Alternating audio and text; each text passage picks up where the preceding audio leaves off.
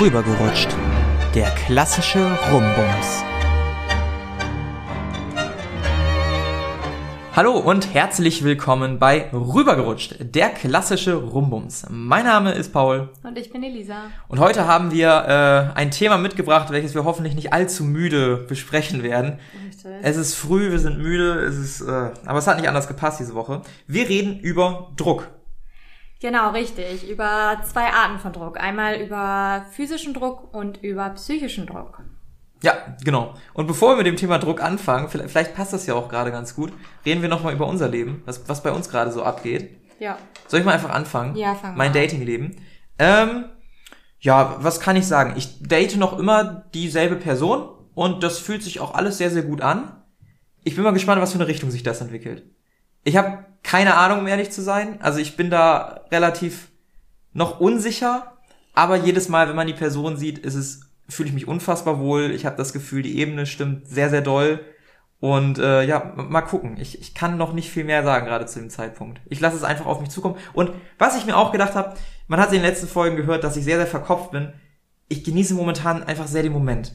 Und hoffe, dass dieser Moment lange anhält und hoffe, dass der Moment sich in eine sehr gute Richtung entwickelt. Ich glaube, das lässt sich zusammenfassen, ohne dass ich da zu viel Kopf reinstecken möchte gerade. Ja, ich bleib weiterhin gespannt. Meine Meinung dazu kennst du.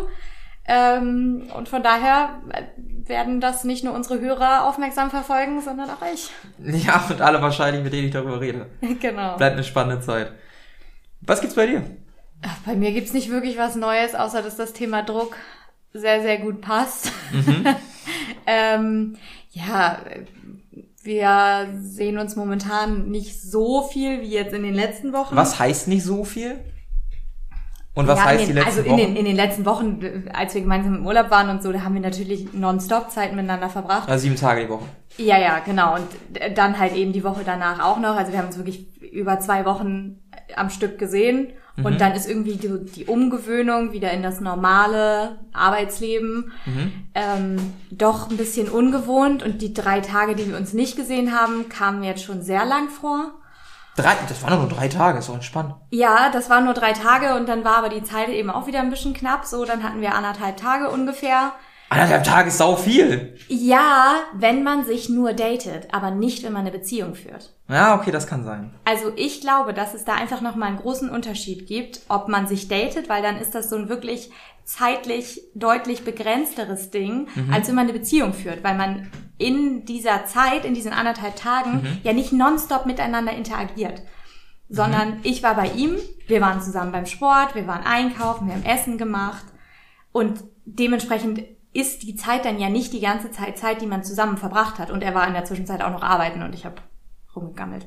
Mhm. Ähm, also von daher klingt anderthalb Tage zwar viel, aber im Endeffekt ist die effektive Zeit, die man zusammen verbringt, gar nicht so viel. Und da hat mhm. ja jeder auch irgendwie ein anderes Empfinden für. Mhm. Also ich bin jemand, der sehr, sehr gerne viel Zeit mit äh, seinem Partner verbringt. Mhm. Einfach ähm, auch ohne irgendwas zu machen. Also einfach so diese, diese bloße Anwesenheit der Person. Ja. Ja, tut mir da sehr, sehr gut. Und äh, dann muss man gar nicht unbedingt was machen. Also abgesehen davon, dass man ja tatsächlich jetzt wieder was machen könnte. Mhm. Ich weiß noch, vor, vor ein paar Folgen haben wir noch gesagt, naja, kann man, man kann ja eh nichts machen. Du, die letzten Wochen war ich so viel draußen und unterwegs wie noch nie. Ja, und, und ich, und ich nämlich nicht. Und das habe ich gestern Abend gemerkt, als ich von der Arbeit nach Hause gekommen bin und einfach noch Menschen in der Stadt waren um 22.30 und ich gedacht habe, wie, die gehen jetzt noch irgendwo hin. Wo kann man denn hin? wie? Ich wurde auf der Arbeit nämlich auch gefragt, ja, und was machst du heute Abend noch so? Und ich habe gesagt, wie, was ich heute Abend noch mache. Ich fahre jetzt gleich nach Hause, dann lege die Wäsche zusammen und dann gehe ich ab ins Bett. und ich wurde sehr ungläubig angeguckt und gefragt, wie alt ich bin. Und Lisa, bist du, bist du ins Rentenalter eingetreten? Genau, und dann hieß es nur Verschwendung. Oha, das ist aber ein hartes fand Fazit. Ich, fand ich auch ein bisschen hart, aber Hartes naja. Fazit, aber ja, vielleicht ein bisschen Fünkchen Wahrheit dabei. ja, wer weiß das schon so genau. Naja, aber dementsprechend ähm, passt das Thema gerade ganz gut, mhm. weil irgendwie so die Zeit, in der wir uns nicht sehen, habe ich schon das ganz dringende Bedürfnis danach, ihn sehr bald wiederzusehen. Mhm. Also es ist nicht so, dass ich denke, ach ja, jetzt ein bisschen, also natürlich ein bisschen Zeit für mich ist auch ganz schön, aber der Drang nach ihm ist stärker als ja, die Zeit nach dir. Genau. Okay. Das kann man kann man so sagen. Bin mir noch so ein bisschen uneinig, ob sich das so gesund anhört, aber ich ich nehme mal so den ihr seid sehr glücklich miteinander, ich habe euch ja auch erlebt Ihr seid sehr frisch zusammen. Das wird sich Ne, mit Sicherheit noch regeln. Je mehr man selber auch auf dem Zettel hat, desto ähm, mehr regelt sich das, glaube ich, von alleine, dass man einfach sagt, okay, das sind jetzt unsere Zeiten zusammen. Aber ich glaube, mein Problem dabei ist vor allen Dingen dieses, ähm, dieses immer so fest planen müssen. Also sein Job macht es leider nicht anders möglich, als das immer zu planen, wann wir uns dann sehen. Und das wissen wir eigentlich schon drei Wochen vorher. Und dann wissen wir auch, okay, in der Woche wird es echt knapp und da sehen wir uns eben nur den einen Abend und dann drei Tage oder vier Tage wieder nicht. Und das ist das, was es, glaube ich, so ein bisschen nervig macht. Wir hatten da ja auch mal drüber gesprochen, dass eben diese Spontanität da drin das Ganze um einiges entstresst, weil man denkt, ach ja, können wir dann ja noch mal gucken. Aber wenn du genau weißt, können wir da nicht gucken, weil es garantiert nicht passt, dann Aber das baut ist- das so einen gewissen Druck auf. Ja, das ist ja generell, wir können ja sagen, dass ich in einer Situation bin, wo ich Vollzeit arbeite und du bist Studentin mit einem Nebenjob. Ja. Und also ich merke schon, seitdem ich halt Vollzeit arbeite, plus noch Hobbys habe, dass bei mir manche Tage einfach nicht funktionieren. Dienstagabends kann ich mich nicht treffen. Da bin ich bis 21.20 beschäftigt. Das geht halt nicht. Ja, aber theoretisch die anderen Abende gingen. Die gingen, aber auch weil ich in einer Position bin mit meinem Job, wo ich sehr flexibel bin und auch mit meinen Hobbys eigentlich sehr flexibel bin. Und Ja. wenn du dann halt einen Job hast oder Hobbys hast, beispielsweise Mannschaftssport oder so, ähm, wo du nicht flexibel bist, wo andere Menschen involviert sind oder einen Schichtenplan, den du irgendwie kriegst, Ja. dann musst du natürlich schon schauen, dass es irgendwie klappt, ne? Ja, absolut. Und genau das ist eben das Ding. Also ähm, das ist ja für mich dann eben, weil ich theoretisch viel Zeit habe, aber dann meine Termine eben immer versuche, da so ein bisschen drumrum zu planen, um eben die Zeit nicht noch unnötig zu verknappen. So, was ja irgendwie auch, also zumindest für mich absolut logisch klingt, dass wenn ich weiß, okay, dann und dann haben wir die Möglichkeit, uns zu sehen, dann versuche ich mir die Termine auch schon freizuhalten und meine anderen Termine drumrum zu planen. Verlegst du dann auch mal ganz gerne Termine? Selten. Ganz, Okay. ganz selten. Einfach weil ich ja schon vorher weiß, was Mhm, ja, Sache ja, ist. ja. Also d- dadurch, dass da so eine große Planbarkeit hintersteckt, muss ich dann selten Sachen verlegen. Würde ich auch nicht unbedingt machen. Ähm, einfach weil ich das unhöflich finde, der Person gegenüber, mit der ich das geplant habe. Wenn sich jetzt irgendwas an seinem Schichtplan ändern sollte, weshalb wir uns wirklich nur dann sehen könnten und nicht wann anders, dann würde ich das fragen. Also würde ich, würde ich, würde ich dann, keine Ahnung, wenn ich mit dir verabredet bin, würde ich dich dann fragen, ob wir das verlegen können, weil wir sonst keine andere Möglichkeit haben, uns zu treffen, also mein Partner und ich. Aber sonst eigentlich eher nicht. So, es gab jetzt eine Situation mit meiner Familie, wo das erst anders geplant war und dann immer wieder umgeplant wurde und dann war das ein einziges Hin und Her und ich hatte ein schlechtes Gewissen allen gegenüber und irgendwie habe ich da gedacht, das ist doch irgendwie alles Kacke hier und ich deswegen habe ich eben so das Gefühl, das Thema Druck passt gut, weil ich in mir den Druck verspüre, meinen Partner zu treffen, gleichzeitig von außen aber einen großen Druck verspüre, nicht so viel Zeit mit meinem Partner zu verbringen, Mhm. beziehungsweise nicht meinen ganzen Tag oder mein, meine ganzen Sachen, um den Zeitplan meines Partners rumzuplanen. Ja. Was ich aber ehrlich gesagt, was mich überhaupt nicht stört und was mir, also Ja. mir tut es gut, Ich, ich, das ja, so ich, ich, ich, ich glaube, ich glaube, da, da kann ich mal einschreiten. Wir haben da ja schon mal drüber gesprochen. Ja. Ich persönlich habe halt so ein bisschen die Angst, dass du dich zu sehr darüber definierst. Mhm. Ich glaube, das ist als, als Freund, der dir nahe steht, so ein bisschen meine Angst. Ja. Immer diese Angst, was passiert, wenn ihr euch mal wirklich länger nicht sehen könnt? Mhm. Wie glücklich kannst du dann sein in dem Moment? Und dann natürlich auch die Frage, was passiert im aller, aller schlimmsten Fall, wenn das irgendwie wegbrechen sollte Ja. oder zusammenbrechen sollte, Ja. ne? Davor habe ich als Freund einfach von außen Angst. Deshalb nimm das vielleicht von mir nicht als Druck wahr, sondern Ja. genauso wie du meine Situation Ja, skeptisch ja, beugst, natürlich. beuge ich deine Situation Ja, skeptisch. natürlich. Da, dafür ist das ja auch da, dass man darüber spricht. Ja. Und ich kann die Angst absolut verstehen, weil ich jetzt nicht sagen kann, dass ich da keine Angst habe. Ja. Also das ist einfach so, aber Das ist die Verletzlichkeit. Die genau richtig, ne? die ja. man da eingeht. Ich glaube, das haben wir auch schon mal besprochen, so zum Thema Verlieben, diese Verletzlichkeit überhaupt zulassen Mhm. und so weiter. Ähm, ja, das Thema ist da, aber dementsprechend ähm, passt es thematisch heute ganz gut. Ich glaube, dann fangen wir auch mit dem an, ja. psychischen ja. Druck an. Oder? Fangen mit dem psychischen Druck an. Ja. Ähm, dann wird zum Ende raus noch mal vielleicht ein bisschen entspannter, wenn wir jetzt eh schon so tief eingestiegen sind. Ja, psychischer Druck. Möchtest du anfangen oder soll ich einfach loslegen, nachdem du viel, so viel über deine momentane Situation Ich gesprochen hast? Überlass dir das Feld. Überlass mir das Feld. Psychischer Druck. Ähm, ich habe da ja, man konnte in den letzten Wochen ja raushören bei mir, dass ich mental sehr beschäftigt war mit der neuen Dating-Situation, weil ich eine Person kennengelernt habe, die mich sehr überzeugt hat. Ich habe da auch lange drüber reflektiert, warum ist das so, warum hat mich diese Person so überzeugt, weil im ersten Moment, du kannst es gar nicht einordnen. Mhm. Das ist einfach so ein Gefühl, was da ist und auch noch immer so ein Gefühl, was einfach vorhanden ist. Ähm, und was bei mir dann passiert, gerade im Datingleben, ist dieser Druck von, ich möchte die Person nicht zu sehr in Anspruch nehmen. Mhm. Ich möchte der Person aber auch zeigen, dass ich die eigentlich ganz toll finde und wiedersehen möchte. Mhm. Und das wird dann zu so einem, ich hatte es schon mal in den vorigen Folgen beschrieben, so einem ganz ekligen Drahtseilakt, wo man halt gefühlt mit beiden Gewichten, du hast so einen Stab auf dem Rücken, ja. an beiden Seiten ist Wasser und du musst mal so ein bisschen Wasser nachkippen, weil die Löcher haben und musst ausbalancieren, um nicht runterzukippen. ähm, damit man halt den anderen nicht überschwemmt, aber dem anderen schon signalisiert, ey, mhm. ich finde dich schon cool und für mich ist das nicht einfach nur so ein, ich finde dich ganz nett. Mhm. So, also einmal die Ernsthaftigkeit, aber auch die, wir sind trotzdem noch eigene Menschen. So, ja. weißt du? Ja. Das ist, das ist mega schwierig.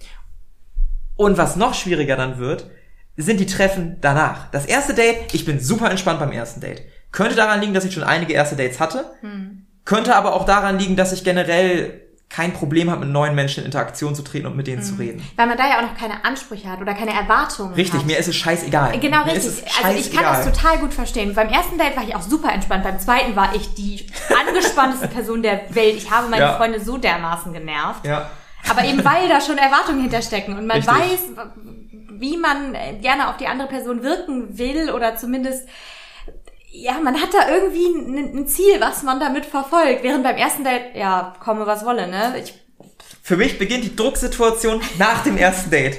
Da beginnt sich ja. eine, eine psychische Drucksituation aufzubauen, weil ich nach dem Date, also wenn ich dir eine Sprachnachricht mache, nach meinen ersten Dates normalerweise, kannst du meistens relativ gut einordnen, wie begeistert ich bin. Yep. Was ich selber noch gar nicht so kann. Ich glaube, das liegt in der Stimmlage, wie ich darüber erzähle. und wenn ich eine Person sehr toll finde, dann beginnt ab dem Moment, wo das Date vorbei ist, diese Drucksituation, weil ich mir denke, okay, würde es ein zweites Date geben? War das nur einseitig? Gut, meistens hat man so ein Gefühl, weil bei dem mhm. ersten Date schon so gewisse Andeutungen passiert sind, dass ja. man sich denkt, okay, da wird es auf jeden Fall ein zweites Date geben oder so. Aber dann geht das Spiel los. Ja. Ab dann geht dieses Spiel los von, okay, wie viel schreibt man jetzt? Wie kommuniziert man? Mag der andere auch Sprachnachrichten wie ich, weißt du? Und dann mhm. das, dieses weitere Kennen, auf einmal auf wird's wichtig. Fall. Ja, genau, auf einmal, genau, auf einmal wird's wichtig. Auf einmal denkt man sich, diese Person hätte wirklich eine Chance mir zu gefallen. Mal gucken. So, ja. weißt, weißt du, ja. wie ich das meine? So, inwieweit passt das alles? Und inwieweit, ohne jetzt zu sagen, das soll auf jeden Fall eine Beziehung werden, aber inwieweit gefällt mir die Person wirklich? Oder inwieweit gehe ich da was auf dem Leim? So, weißt du, diese, diese Situation. Richtig schwierig. Was mir geholfen hat tatsächlich bei der aktuellen Dating-Situation, das zweite Date war relativ spontan. Das war irgendwie so 21, 30, war noch gutes Wetter und haben gesagt, ey, hast du Bock? Und so, ja. ja. wir können gerne was unternehmen. Und das war dann wieder super entspannt irgendwie. Ja, richtig, weil man kein, keine Zeit hat, sich vorher unnötig den Kopf zu machen. Ja. Genau. Und unnötig den Kopf machen, das war ja sowieso auch mein Thema in letzter Zeit. Ja. Das ist dann sehr anstrengend, sehr ätzend. Ich habe tatsächlich einen Weg gefunden, um damit umzugehen. Und der heißt ablenken. A, ablenken und B sich auch immer wieder vor Augen führen, also das mache ich zumindest, ey, selbst wenn das nicht klappen sollte, selbst wenn die Person sich als die schlimmste Person der Welt empuppen sollte, und das sind ja die Ängste, die man hat, ja. dass man sich einer falschen Person öffnet ja. ne, und da Nähe zulässt, bin ich immer noch eine verdammt coole Socke. Das, das, das, okay. das waren so meine Gedanken. Und das hat mir dann unfassbar gut geholfen. Ja. Einfach so wahrzunehmen, ey, ich bin doch super zufrieden mit mir. Ich mhm. mag mein Leben eigentlich. Selbst wenn das nicht funktionieren sollte, trotzdem noch ein gutes Leben, so. Ja. Das, das ist, das hilft. Ja, ich glaube, das ist auch das, was einen dann davor schützt, in so eine Abhängigkeit zu kommen. Egal, ob jetzt Wahrscheinlich, beim, ja. beim Daten, ob man eben dann zu schnell emotional abhängig wird oder eben dann in einer Beziehung abhängig ja. davon wird, dass die andere Person immer da ist. Ja.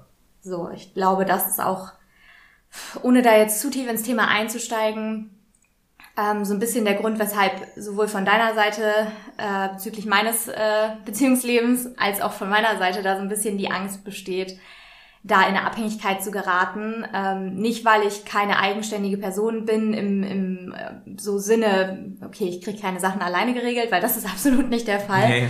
ähm, sondern eigentlich mehr so dieses äh, sich wohlfühlen, wenn der andere nicht da ist. Ja. So. Und äh, das ist, ist ein sehr, sehr komplexes Thema. Mhm. Und äh, dementsprechend glaube ich, ist, kann man vielleicht so ein bisschen sagen, dass je weniger gut man sich oder je weniger gut man alleine klarkommt, so, oder je weniger gut man alleine sein kann, desto mhm. schneller verspürt man den Druck sich sehr an den Partner zu hängen. Ja, ähm, ich habe einen sehr guten Freund, der mit einer Person zusammen war, die ich auch als, na, wie, wie drücke ich das jetzt aus? Nee, die ich einfach als alleine nicht überlebensfähig bezeichnen würde. ja. Das ist ein sehr hartes Urteil von mir und muss auch absolut nicht so stimmen. Das ist halt meine Sicht auf diese Ja. Person. Und ich habe in der Beziehung zwischen den beiden auch gemerkt, dass diese Abhängigkeit zu ihm so stark war, dass es irgendwann nicht mehr ein Jo, ich komme vorbei, sondern ein Ja, ich muss fragen, ob das okay ist, wurde. Und ich muss fragen, ob sie dann alleine sein kann, weißt du? Und dann wurde das in so eine Richtung getrieben. Ich glaube, ich muss nicht erwähnen, dass es nicht gehalten hat, weil irgendwann Probleme aufgetreten sind, die zu großen Streits geführt haben, die riesige Löcher da reingerissen haben und schön hat das Ganze nicht geendet. Und auch ich war zu, schon mal mit einer Person zusammen, die, glaube ich, nicht bereit war für eine Bindung, weil sie selber noch sehr viele Themen offen hatte. Und das hat für mich sehr schmerzhaft geendet, ähm, weil die Person sich aus dem Nichts getrennt hat, ohne Begründung und ich die Person in dem Moment gerade sehr nah an mich rangelassen hatte. Deshalb bin ich da persönlich auch, glaube ich, vorsichtiger geworden. Ja. Ja, also ich kann, kenne das aus meiner vergangenen Beziehung, dass ich da sehr viel aufgegeben habe für meinen Partner, beziehungsweise mir immer sehr großen Druck gemacht habe, für meinen Partner da zu sein, eben auch weil das ein Abhängigkeitsverhältnis war, aber eher eher umgekehrt, also eher er war von mir abhängig und meiner Unterstützung und ähm, dann ist Beziehung eben wirklich Druck. Also Ja. dann heißt es, okay, du musst jetzt performen, auch wenn es dir nicht gut geht Ja. musst du jetzt für den anderen da sein, du musst dich um seine Sachen kümmern, eben nicht nur organisatorischen Kram, sondern auch äh, emotionale Sachen.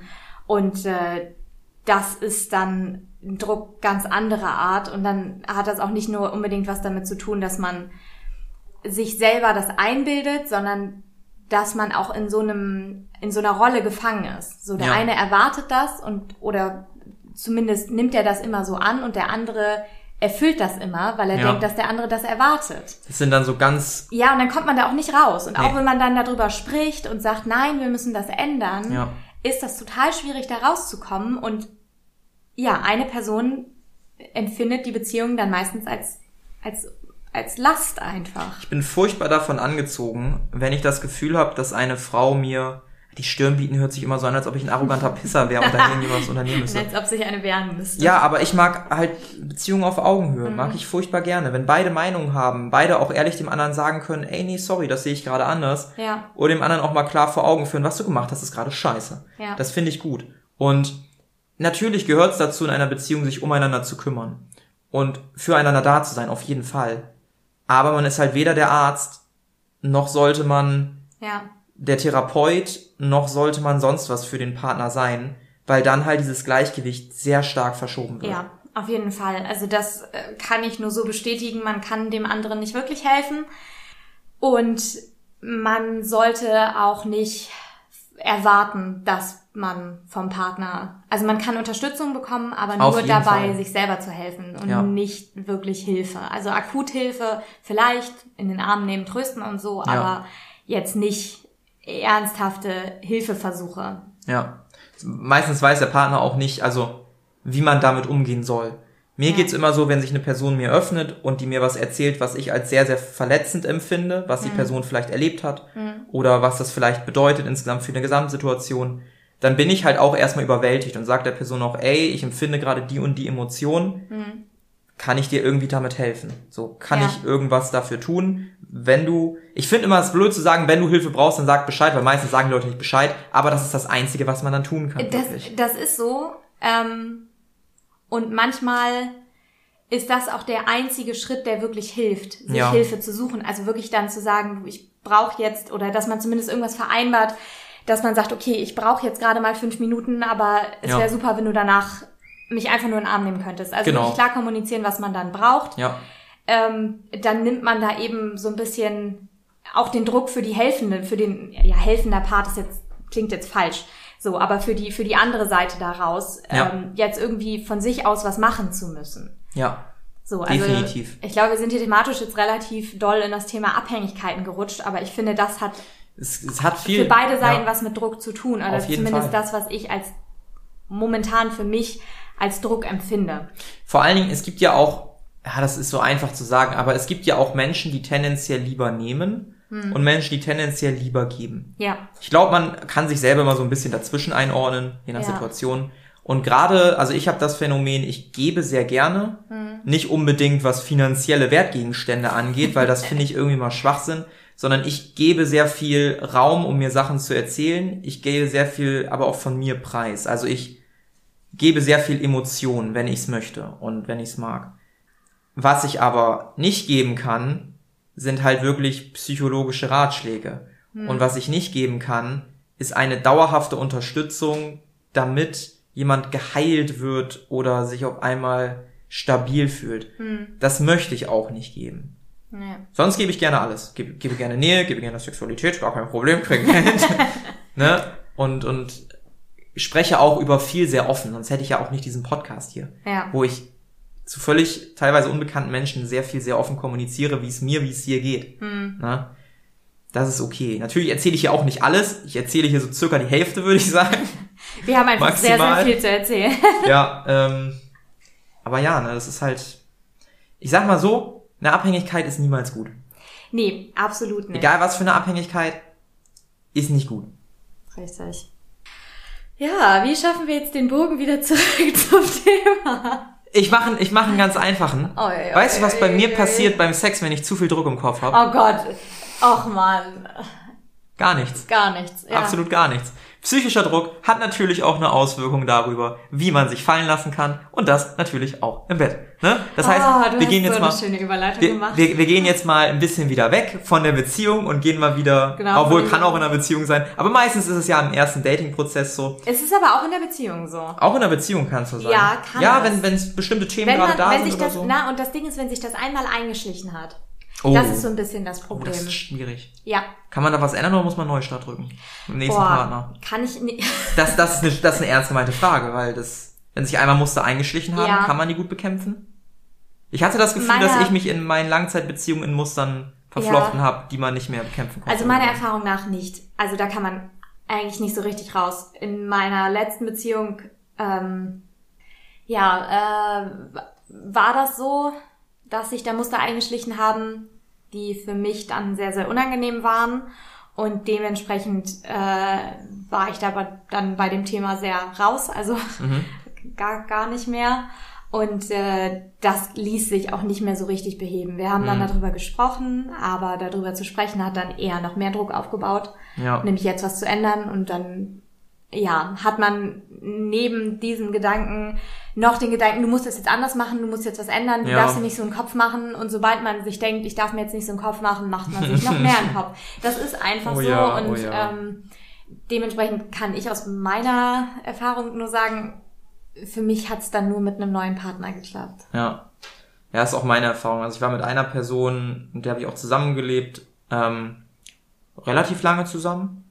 Und auch da haben sich irgendwann dann Muster abgebildet, die sich irgendwann nicht mehr reparieren ließen. Ich glaube auch einfach, weil es auf lange Sicht dann auch nicht gepasst hat.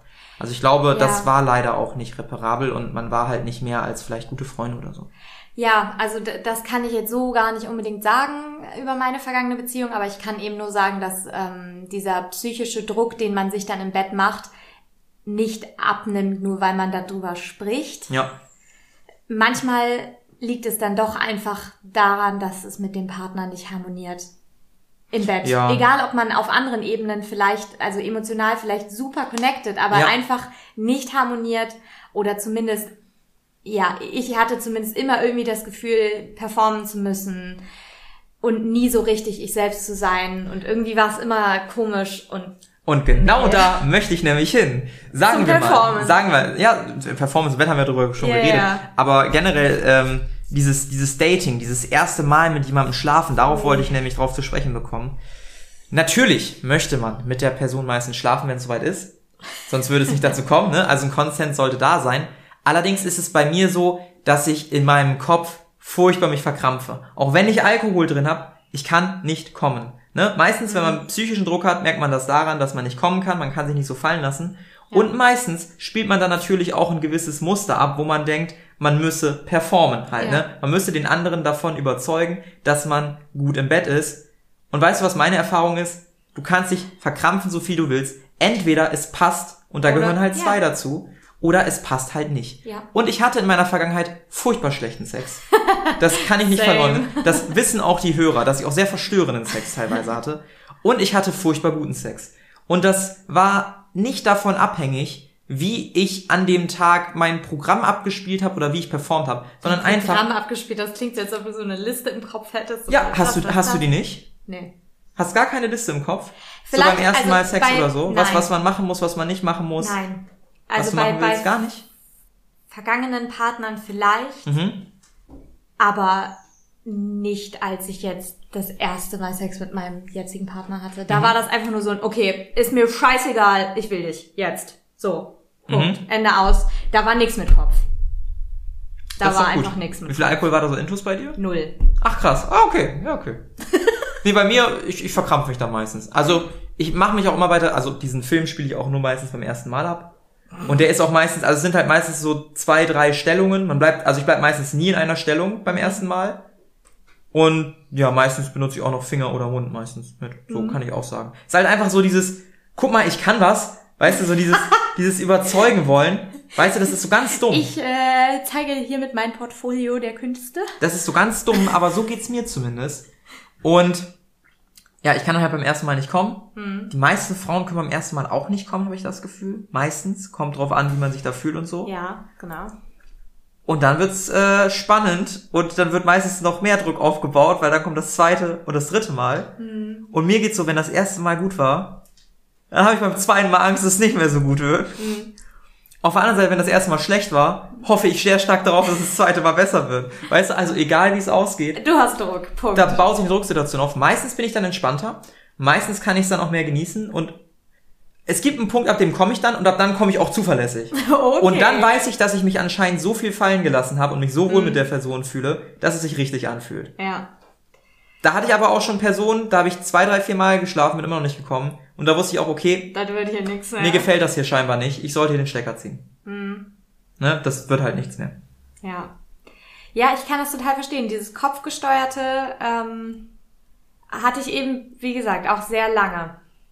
Und äh, dass ich das abgelegt habe, ist für mich einfach ein eindeutiges Zeichen, dass das wirklich was mit dem Partner zu tun hat. Ja, auf jeden Also Fall. ich habe mit meinem Freund schon sehr viele Diskussionen darüber geführt, über diese Kompatibilitätstheorie nenne ich sie. Die Kompatibilitätstheorie. Jetzt bin ich gespannt. Schö- Schönes Wort, ne? Ja, das ist einfach, dass die, ähm, die empfundene Qualität des Sex nicht davon abhängt, wie gut jemand im Bett ist. Also, dass Mhm. es kein gut und schlecht gibt, sondern nur kompatibel oder nicht kompatibel. Ja, und ich würde sogar noch weitergehen.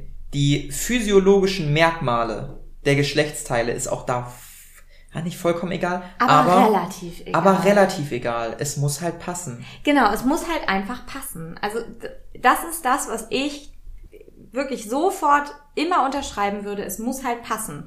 So, und wenn es nicht passt, dann kann man das auch nicht ausgleichen, dadurch, dass jemand eine mega Performance hinlegt. Also zumindest. Oder eine super Persönlichkeit hat. ja, genau. Das, also das ist bei mir in der Vergangenheit noch nicht vorgekommen, dass ich dann gedacht habe, der Sex war trotzdem richtig gut, sondern das ist einfach, wenn ich was, wenn ich Sex als gut empfinde, dann ist das einfach ein Gefühl und nicht ein Mhm. Ja. an rationalen Gesichtspunkten festgemacht. Okay, der hat darauf geachtet, was ich wollte, wer, er hat sich Mühe gegeben. Das ist es bei mir auch null. attraktiv. Das ist was bei mir auch null, So, das ja. ist einfach, das, das Ja. lässt sich dann, dann sitzt, dann, dann ist man hinterher überlegt man so, ja, objektiv gesehen war der Sex gut.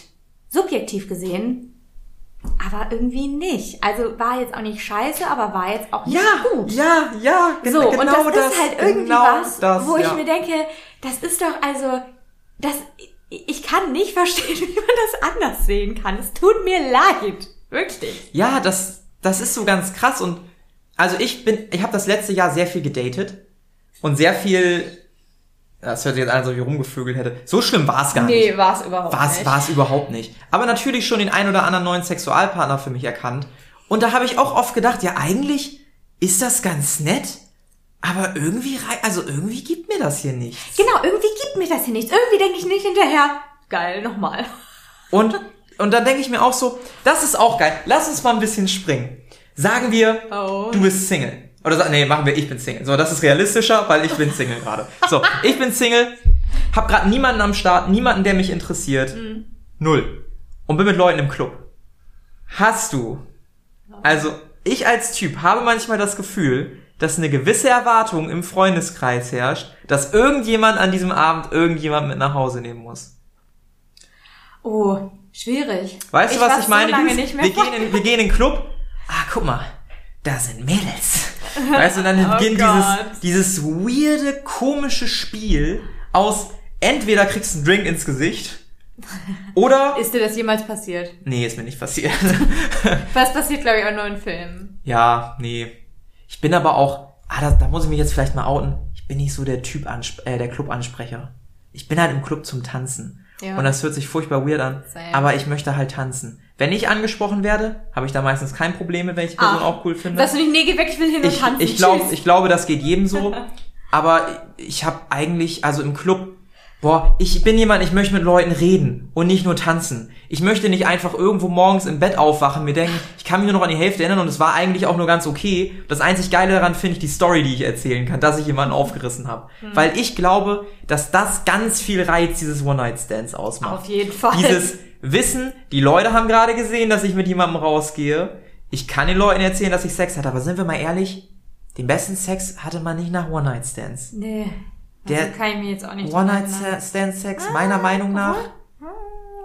Nee, bei, bei mir war der immer so, nee. Nee, aber auch da, das, also. Es war eher wie so ein Trophäenjagen, wie Ja. man am nächsten Tag zeigen konnte. Ja, ja, nee, Geschichten da, nee, erzählen. da hast du schon recht. Also wenn, dann hat sich das daraus ergeben aus einem One-Night-Stand und dann war man aber einfach sehr kompatibel. So, also das war so ja. das einzige Erlebnis, wo ich sagen würde, okay, da hat sich das gelohnt.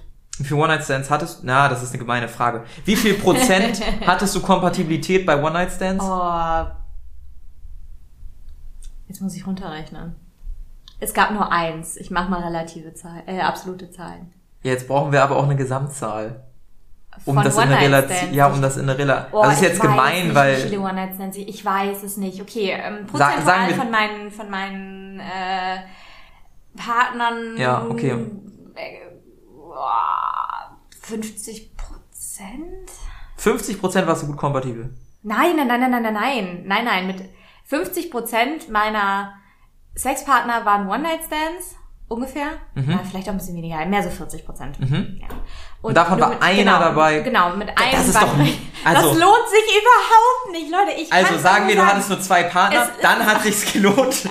Aber schon bei vier Partnern oder so hast du nur noch eine lohnt sich 50% Quote. Das ist ja es scheiße. lohnt sich nicht. Nee, also, also wer Bock drauf hat, gönnt euch, aber ich glaube, dass einen ganz großen Reiz der Sache nicht der Sex ausmacht, sondern eher dieses Gefühl von, ich habe jemanden mit nach Hause genommen oder ich bin zu jemandem nach Hause gegangen. Ja, richtig. Und also Druck, sich selber Druck machen, jetzt eine gute Performance abzulegen. Oder jemanden nach Hause zu nehmen, so spontan, die man am ersten Ja, Abend aber, aber es nützt, also es nützt halt einfach nichts. Also meiner Meinung Nee. nach ähm, macht Druck das Ganze sogar noch viel schlimmer. Ja, auf jeden Fall.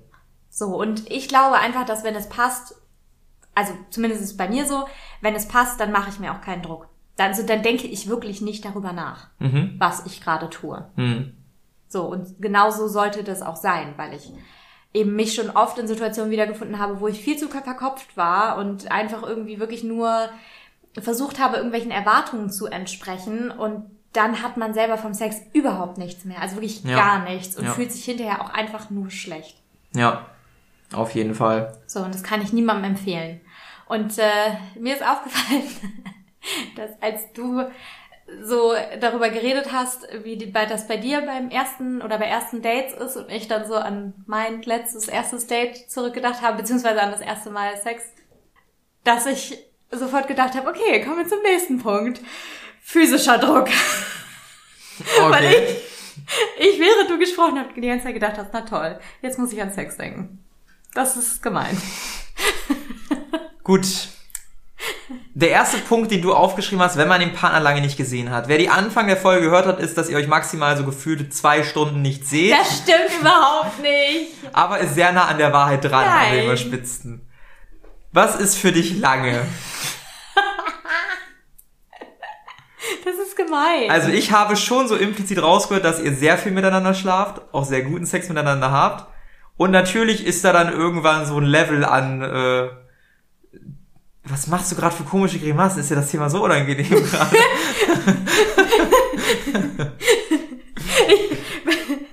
so, die Frage, die sich mir jetzt natürlich stellt. Was ist lange nach deiner Definition? Ähm, ja, schwierig zu sagen. Nö, es, eigentlich gibt's eine Zeit, also du kannst einfach eine Zeit sagen, so. Es ist nicht mal ein Satz, den du sagen musst. Also, ich finde eine Woche sehr lang. Hm, Und- zwei Tage?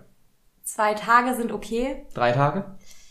Ab dritten Tag denke ich mir, hm, also, Huch. genau, könnt jetzt auch mal wieder, also, wäre jetzt schon irgendwie mal angemessen. Hm, das war die längste Pause, wo ihr permanent aufeinander gehockt habt. Also nicht abhängig von, wir konnten uns nicht sehen, sondern von, wir hatten wirklich, wir waren beieinander, aber hatten keinen Bock. Ein Tag, so ungefähr. Mhm. Das ist noch eine große rote Phase so ein bisschen, ne? Auch Ja, noch ordentlich viel gebumst. Gehe ich, geh ich fest von aus. Aber ähm, beschwere ich mich jetzt auch nicht drüber. Nö, nö, das würde ich mich auch nicht. Alles- Hat jeder ein anderes Empfinden zu. Auch da gibt's Kompatibilität tatsächlich. Wie oft man möchte Ja. und so, das ist auch da. Auf, auf jeden wichtig. Fall, auf jeden Fall, da gehe ich auch von aus. Also sonst war ich auch niemand, der gesagt hat, oh Gott, ja, unbedingt ganz viel, sondern einfach immer nur so, ja, okay, wenn es sich ergibt. Aber ich glaube, das ist dann schon ein klares Zeichen für, okay, das ist ja eigentlich gerade mal überhaupt gar nicht gut. Und äh, da steckt sehr wenig Eigenantrieb hinter. Mhm. Und ähm, ja, das ist nicht so gut. Knacker, knacker, knacker.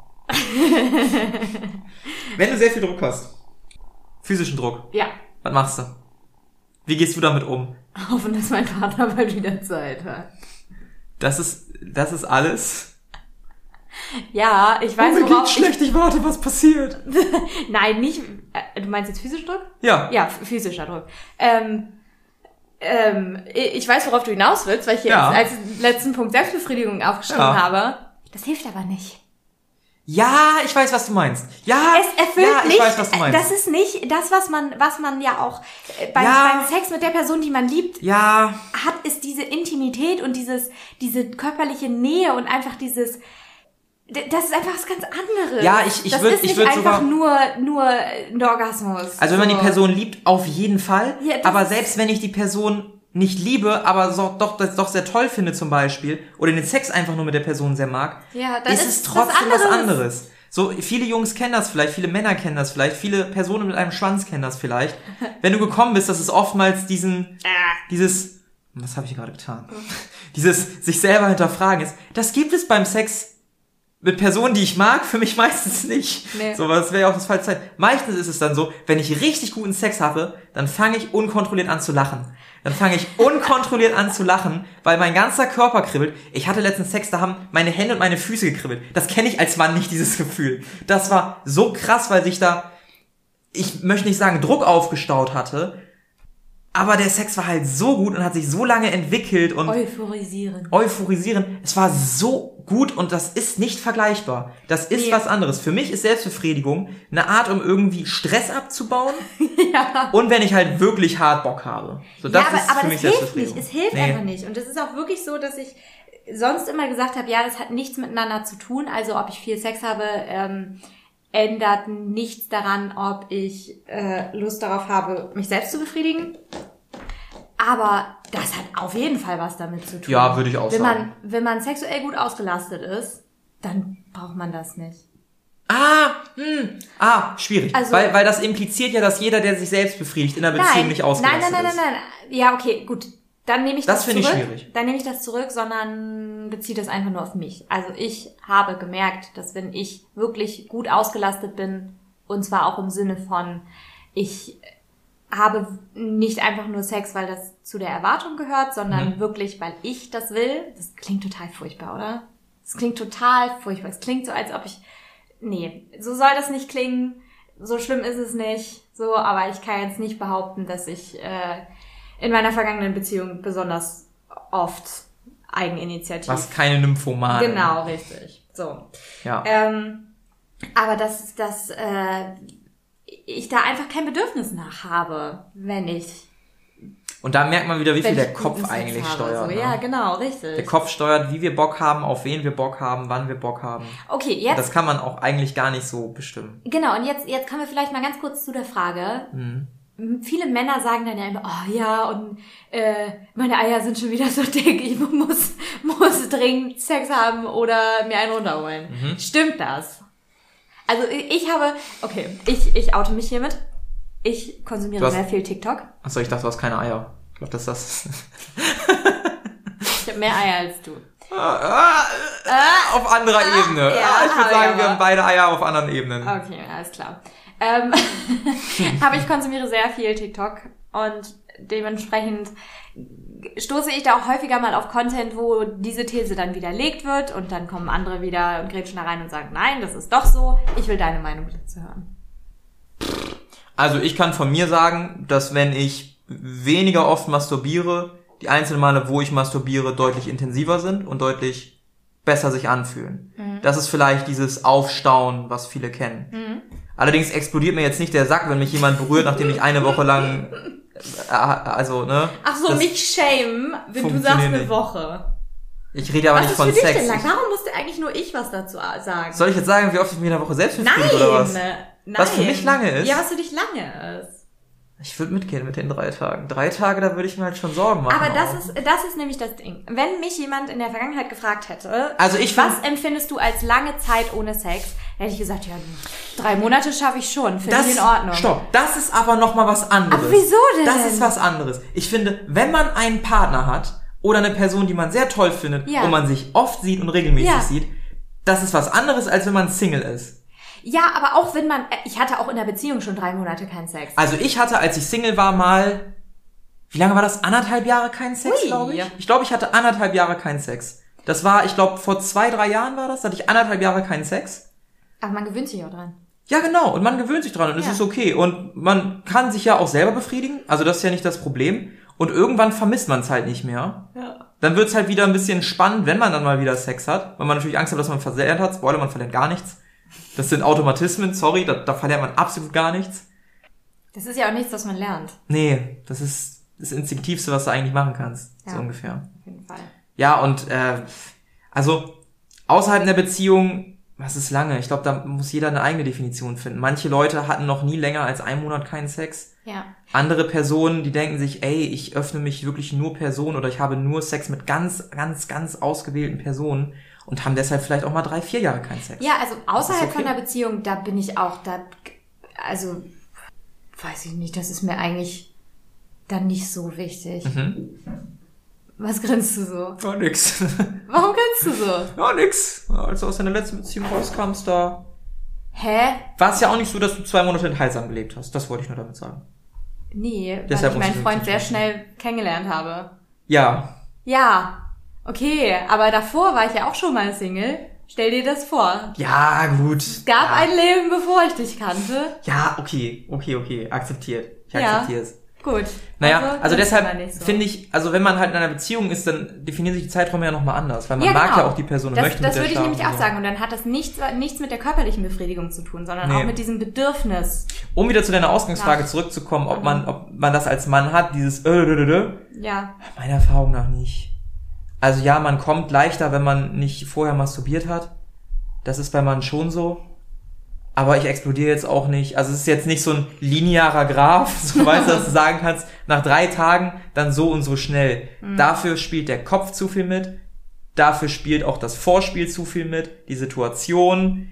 Vielleicht auch die Einnahme von Alkohol und so weiter und so fort. Da spielen noch ganz viele andere Faktoren mit rein. Ja. Ja, das Ich finde es auch, ganz sein. im Ernst, ich finde es auch kein Argument. Ich finde es absolut kein Argument. Und da werde ich immer wütend, wenn jemand sagt, oh ja, ich hatte so einen Druck, deshalb habe ich mit der Person geschlafen. Nein, Ja. ist für mich kein Argument. Null. Genau das ist, glaube ich, so ein bisschen Hintergrund dieser Frage. Ähm, an alle, Dieses, die sich mm. Ich, ich kannte mal, ich kannte mal ein Pärchen. Ui. Da war sie zwei Wochen irgendwie weg. Und er ist dann in der Zeit fremdgegangen. Sein Argument war ja, du warst ja nicht da und ich musste ja Druck Ja, ablassen. wow, okay, alles Und klar. da denke ich mir so, nö, du bist ein scheiß Wichser. Genau, so. richtig. Gar keine Frage. Also das ist keine Entschuldigung für irgendwas. Nein, absolut Null. nicht. Wie kommt man denn auf die absurde Idee? Du, keine Ahnung. Also für mich, weiß ich nicht. Es, es wird bestimmt mal Zeiträume geben, wo man irgendwie zwei, drei Wochen mal getrennt ist. Und wenn dann der eine schon irgendwie so Druck entspürt, dass er sich mal einen anderen suchen muss, Ey, wirklich, also dann kann, also. ist der vielleicht auch nicht beziehungsgeeignet und sollte Nee. irgendwie anders an sich arbeiten. Richtig, absolut. So, übrigens, äh, Pauls Katze turnt die ganze Zeit auf mir rum. Wenn man das mal hört, dann. Das Äh, ist genau richtig. Vielleicht hat sie auch zwischendurch ins Mikro geschnurrt. Ich persönlich würde das als Podcast-Hörer sehr lieben. kommen wir zum Abschluss. Ich glaube nämlich, eins hilft bei dem Druck. Ja. Reden.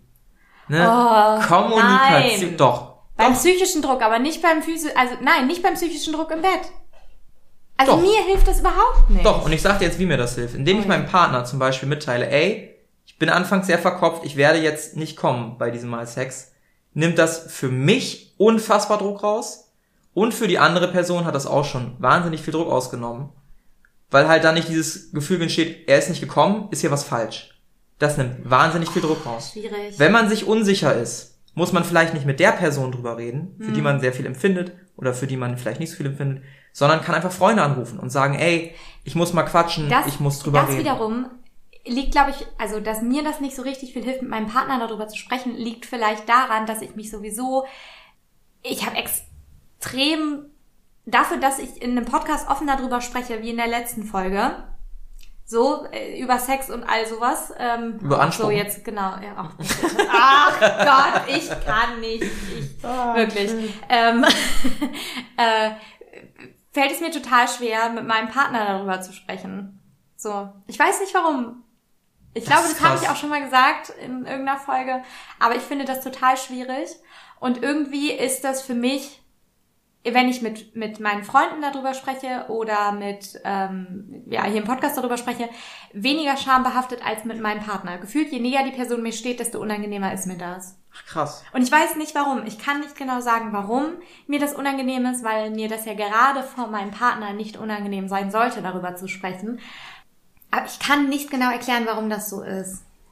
Ich finde das wahnsinnig toll, wenn eine Frau sagen kann, was sie mag und was sie nicht mag. Ja, und ich, das also ist ja offen, Ding. also das, nicht, nicht, weil ich so geil finde, was sie mag was sie nicht mag, sondern Ja, weil ja. ich wahrnehme, dass sie offen drüber kommunizieren. ja, ja, absolut. Aber genau das ist das Ding. Ich weiß, was ich will. Mhm. Und das kann ich auch sagen, aber nicht der Person. Und ich weiß nicht warum. Mm. Also einem, einer Person, mit der ich nicht so viel verbinde, wo ich denke, ja, pf, ist mir egal, da Mm. ganz klar. So, Mhm. aber weiß nicht. Ich kann es nicht genau sagen. Das Rätsel wird sich wahrscheinlich niemals lösen. Wahrscheinlich stecken da Theorien irgendwelche. stecken im Raum. Genau, richtig. Falls irgendjemand eine Idee hat, ähm, was dahinter stecken könnte oder das ähnlich sieht oder da ähnliche Probleme hat wie ich, schreibt uns gerne an dieser Stelle. Oh ja. Dann machen wir einmal ganz kurz Werbung für unseren Instagram-Kanal, den wir immer noch nicht vernünftig pflegen. Ich glaube, wir sagen das jede Woche Ja. und es wird nicht besser. Nee, Ähm, vielleicht finden wir uns einfach irgendwann damit ab. Vielleicht auch nicht. auch traurig. Nee, ich glaube, wir finden uns damit nicht ab. Ich werde mich äh, in meinem Urlaub, ich bin nämlich bald schon wieder im Urlaub, es tut mir leid, wirklich an alle, die. Das das dritte Mal hören. dieses Jahr. Ja. Ähm, werde ich mich mal darum kümmern, den Instagram-Kanal etwas besser zu pflegen. Ihr findet den unter rueber.gerutscht, weil Instagram ja keine Umlaute mag, wissen wir ja. Und äh, wenn ihr kein Instagram habt oder uns einfach nicht bei Instagram schreiben wollt, sondern lieber eine klassische Mail, dann ähm, könnt ihr uns natürlich auch schreiben unter ähm, rübergerutscht.outlook.de. Unser Mailpostfach haben wir, glaube ich, auch schon länger nicht mehr angeguckt. Ja, müssen wir mal da reingucken. Ich gucke da ab und zu mal rein. Schön, dass wir uns hier immer outen, immer sagen, die Leute sollen dann schreiben und dann sagen wir aber, wir gucken da nicht rein. Ah, doch, das kommt. Also ich gucke da einmal die Woche schon rein. Ah, okay, gut. Ich- Ja, Instagram wiederum gucke ich immer nach. Kriege ich auch immer ganz Ich wollte fleißig gerade sagen, dann kriegen wir auch sofort Notifications. Genau, richtig. Also falls jemand ein ähnliches Problem hat wie ich und einfach eine verklemmte ähm, Person ist, aber nur dem Partner gegenüber, meldet euch bitte. Ich möchte mich nicht mehr so einsam fühlen. So, ich möchte noch mal kurz erwähnen, dass Reden halt trotzdem helfen kann. Ich möchte den Leuten ja mitgeben, wie sie damit umgehen können. Also mir persönlich hilft halt Reden immer sehr viel. Meistens verarbeite ich dann erstmal Sachen für mich und dann kommen so Punkte, wo ich einfach mit Personen drüber reden möchte. Das sind ganz verschiedene Personen. Einfach drüber reden und meistens hilft mir das dann auch so ein bisschen wieder Ruhe zu bewahren, so ein bisschen wieder den Druck rauszunehmen. Bei physischem Druck vielleicht mal die Hand anlegen. Das ist auch mal eine ganz gute Idee so. Oder was man natürlich auch machen kann, ist dem anderen mitteilen, ey, ich habe gerade furchtbar Bock auf dich. In den meisten Fällen, wenn es nicht gerade furchtbar unpassend ist, kommt das auch okayisch an. Also, ne, auch da gibt's natürlich deutliche Ausnahmen, aber wenn ihr in einer Beziehung seid und euch da sexuell wohlfühlt, dem anderen mal zu schreiben, wenn ihr wisst, der ist nicht gerade mega im Stress, ey, ich habe gerade voll Lust auf dich oder ne, das kam in der Vergangenheit eigentlich ganz gut an. Muss halt den Zeitpunkt passend wählen. Das ist, glaube ich, das Wichtigste, das ist die hohe Kunst. Ist das das, was du mit rausgeben willst? Ja, offen kommunizieren. Das ist ja auch eine Art der offenen Kommunikation. Ja, auf jeden Fall. Ne? Offen kommunizieren, reden, reden, reden. Denn nur, wenn man drüber redet, kann es auch besser werden. Du hast ja so recht. Diese Folge war irgendwie ein bisschen durcheinander, habe ich das Gefühl. Ja, also okay. alle. Leute, die es bis hierhin geschafft haben, ihr habt auch noch einen guten Rat von Paul bekommen. Ich hatte leider nicht so richtig was Sinnvolles beizutragen, aber auch das muss mal sein. Ich hoffe, Du, dafür war ich vor zwei Wochen nicht brauchbar. Das ist schon in Ordnung. richtig. Ich hoffe, ihr habt trotzdem die Folge genossen und ähm, ja, habt jetzt noch einen schönen Tag, abends, Nacht, was auch immer, wer auch immer diesen Podcast nachts hört. Wahrscheinlich niemand. Weißt du, was das Nonplusultra wäre, wenn jemand zu unserem Podcast Sex hätte? Oh je. Das wäre, glaube ich, der Punkt, an dem ich es nicht mehr wissen wollen würde. Nee, das wäre der Punkt. falls so. das jemals vorgekommen ist bei irgendjemandem, schreibt es uns nicht. Ja, danke. So, in dem Sinne wir wünschen euch einen schönen klassischen Rumbums. Rutscht nicht nur rüber, sondern redet miteinander. Nehmt den Druck ein bisschen raus. Dann gefällt es euch auch viel besser. Genau. Und in dem Sinne, bis dann. Ciao.